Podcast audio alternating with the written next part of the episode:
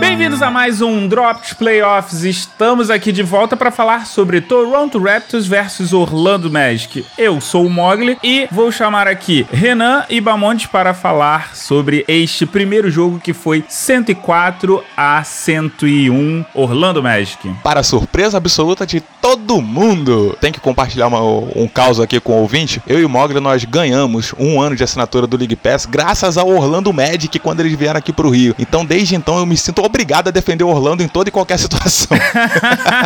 Teve algum dos hosts aqui que uma vez falou que o Kawhi dava a frieza que a gente precisava justamente nesse primeiro jogo. Ele teve a última bola para forçar o arremesso de três e forçar a prorrogação e ele só fez um airball. Caramba, foi um lance engraçado, né, cara? Porque deu para você sentir que ele tava meio desconectado. Ele achou que o relógio tava muito em cima e na verdade ele tinha um segundo ou dois para poder se posicionar melhor. A bola saiu muito esquisita da mão dele para tentar levar o jogo para prorrogação e não deu. Mas é que, fazendo um pouco de advogado do Leonard, é como o Jordan disse: é por conta de todos os erros do Jordan que os acertos fizeram quem ele é. Que filósofo, tá vendo, galera? Como a, a filosofia é importante nesse país. Caraca, eu quero beber esse chá, hein? Ô, ô, Mogli, me manda esse chá aí que é do bom. Cara, eu tenho esse texto eu vou mandar para vocês. Inclusive tá na minha monografia. E se a gente falar em erros, você olha pro Kyle Lowry, já bate aquele aperto no coração, né? Que Kyle Lowry saiu zerado desse jogo. Ele não fez nenhum ponto no jogo 1. Teve gente que já achou que esse cara era clutch. Mas você tem o Leonard e o Siakam carregando o time na pontuação. Outro destaque aqui são os sete jogadores do Magic que conseguiram pontuações duplas. Dígitos duplas. E a gente tem o DJ Agustin. Interminável DJ Agustin. Com 25 pontos. É porque toda vez que eu falo DJ Agustin, eu me lembro do Agustin Carrara da Grande Família. Mas, enfim. Mas vamos falar aqui do jogo 2, aonde o Toronto recuperou a dignidade dele, vencendo por 111 a 82. O que, que vocês têm aí como pontos positivos dessa partida, ou como destaque, na verdade? O, o Kyle Lowry veio pro jogo. Acordou pra vida, né? Um detalhe importante é que desses 111 pontos, o Lowry e o Kawhi, eles combinam para 59 pontos. Pois é, o Kawhi fez 37 pontos, uma das melhores atuações dele em playoffs na carreira. E do lado do Magic, eu posso destacar o seguinte: se no jogo 1 a gente teve 7 jogadores em dígitos duplos, daí em diante, ao longo da série, o Orlando Magic não conseguiu jogar como um time, ficou muito dependente de um jogador ou outro. E alguns jogadores-chave deixaram a desejar. Nesse jogo 2, o Nikola Vucevic e o Evan Fournier fizeram respectivamente 6 e 10 pontos. É muito pouco pro que se espera desses caras. Não, e vamos falar uma coisa: o Vucevic, ele não veio para esses playoffs. Nossa senhora, foi terrível, né? Mas isso não foi questão da marcação, gente? Não só a marcação, mas ele não teve efetivo. Uma coisa é você ter uma marcação pesada e você vê que o cara ele tá sendo limitado para não jogar bem, não pontuar tão bem. Mas o que, que esse cara tem que fazer? Ele tem que distribuir a bola e criar possibilidades pro time. O Vucevic, ele nem isso conseguia fazer. Você via ele abatido moralmente e fisicamente em quadra. O Mark Gasol deu um banho nele, anulou ele praticamente ao longo da série inteira. Não, e outro ponto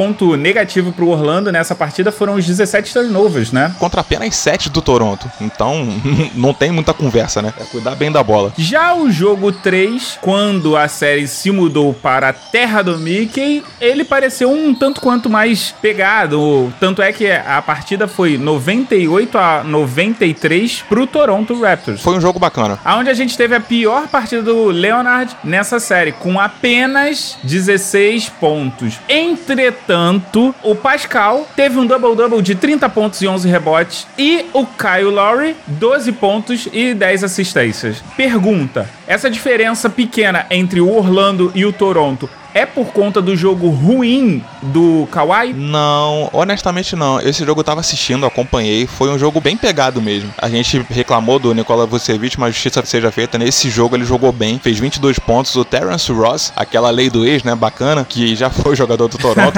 Terence Ross fez 24 saindo do banco. E foi um jogo bastante pegado mesmo. Teve alguns apagões, onde a partida ficou tecnicamente ruim, mas foi o jogo onde as duas equipes estiveram bem niveladas, digamos assim. Se uma tava tava boa, a outra também tava. Se a outra tava ruim, também eles alternaram esses momentos. E no jogo 4, o Toronto, além de recuperar o mando de quadra que tinha conseguido no jogo 3, ele falou assim: Eu vou vencer na sua casa e vou convencer. Tendo em vista que o Toronto fez 107 contra 85 do Orlando Magic. Qual seria a explicação de vocês para essa diferença tão discrepante? Que, se eu não me engano, é a maior diferença dentre todos os jogos que a gente teve nessa série. Parece que o, o Toronto acordou e falou: Cara, vamos acabar logo com isso, que a gente tem que pegar o próximo time. E decidiram passar o carro. Parece assim: o, o técnico deve ter lá na, no vestiário, deu uma carcada em todo mundo, todo mundo viu nos cascos para recuperar essa série depois do jogo apertado que foi o jogo 3 e aí eles decidiram jogar. Pois é, né? E para completar, o Orlando voltou a cair no, nos turnovers, fez 17 turnovers de novo e teve um aproveitamento muito baixo na linha dos três com 21%. Aquilo que a gente tem falado ao longo dos nossos programas aqui, né? Poucos times se garantem realmente na bola de três como faz o Golden State, por exemplo. O Orlando abusou das bolas de três que não caíam, mas apesar de não cair, não significou nada. Eles continuaram tentando e pagaram pato por isso. E um ponto positivo pro Toronto nessa partida foi tanto o Sérgio Baca quanto o Paua, que vieram do banco e ajudaram bastante uh,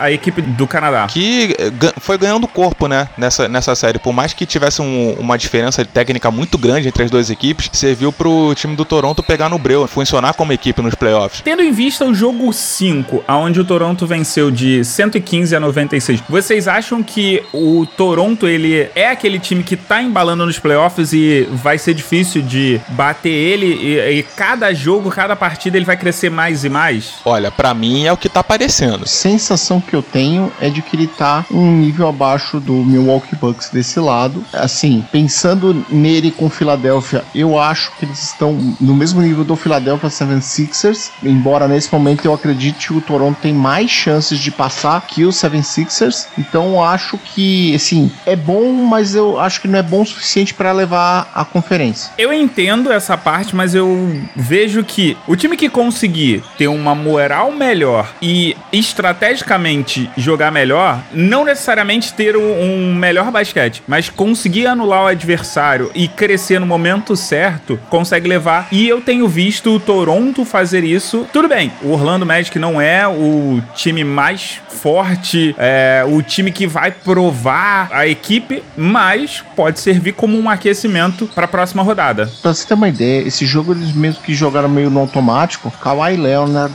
e Pascal Siakam fizeram 27 e 24 pontos respectivamente. O Kyle Lowry fez 14 pontos, Mark Gasol 9 e Danny Green 6 dos titulares. Serge Ibaka 10 e o Norman Paul 11. Então assim, o time foi meio no automático. O jogo foi muito ruim, Exatamente. Eles foram no automático, assim, ó, vamos passar o carro. Ah, esse jogo foi aquele que foi decidido no primeiro quarto, onde todo mundo largou para ir fazer outra coisa mais interessante. Foi bem isso mesmo. Quem tinha tesão para assistir esse jogo acabou tomando um balde de água fria. Com isso, a gente fica por aqui. Abraço. Abraço e até o próximo Drops.